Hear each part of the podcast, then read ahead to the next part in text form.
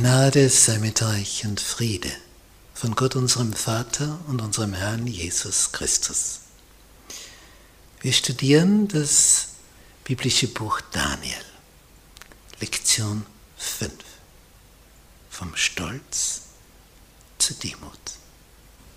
Mittwoch, die Augen zum Himmel erheben. Darauf kommt es nämlich an die Augen zum Himmel erheben. Das ist der Punkt. Der ist entscheidend.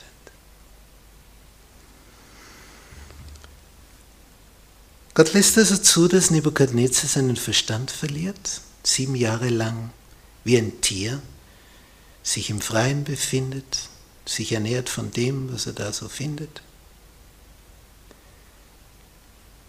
in dem Buch Propheten und Könige, Neujahrsgabe, Macht und Ohnmacht, der Titel passt gerade für diese Geschichte, steht auf Seite 350, sieben Jahre lang blieb Nebukadnezar für seine Untertanen ein unerklärliches Rätsel.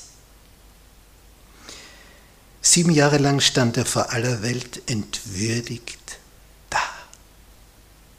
entwürdigt. Danach kam er wieder zur Vernunft. Also so wie ihm Gott das schlagartig weggenommen hat, bekam er es schlagartig wieder zurück. Wie ein Schlag, batsch weg, wieder ein Schlag, batsch da. Und das kam so klar zurück, dass all die Räte rundherum merken, Jetzt ist er wieder der Alte. Er ist wieder voll da. Durchgetaucht durch diese Phase, durch diese psychotische, wo er völlig weggetreten war. Und sie holen ihn wieder zurück und sagen, sei wieder unser König. Muss also so etwas wie eine Zwischenregentschaft gewesen sein vom Nachfolger und man holt ihn wieder zurück. Stelle sich also vor, die Königin von England ist auf einmal nicht mehr so richtig da, dann macht der Sohn inzwischen und dann ist sie wieder voll bei Verstanden und dann ist sie es wieder. Ja, undenkbar, oder?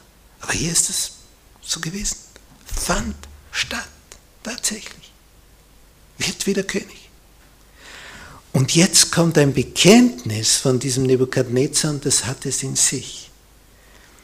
Denn Danach blickt er demütig auf zum Gott des Himmels und erkennt die göttliche Hand in seiner Demütigung und wieder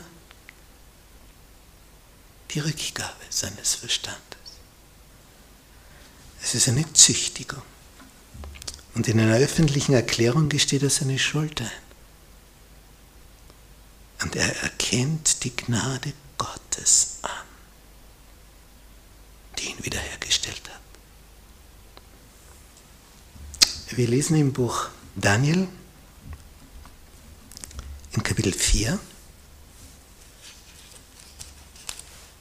was Nebukadnezar nun sagt. Ab Vers 31.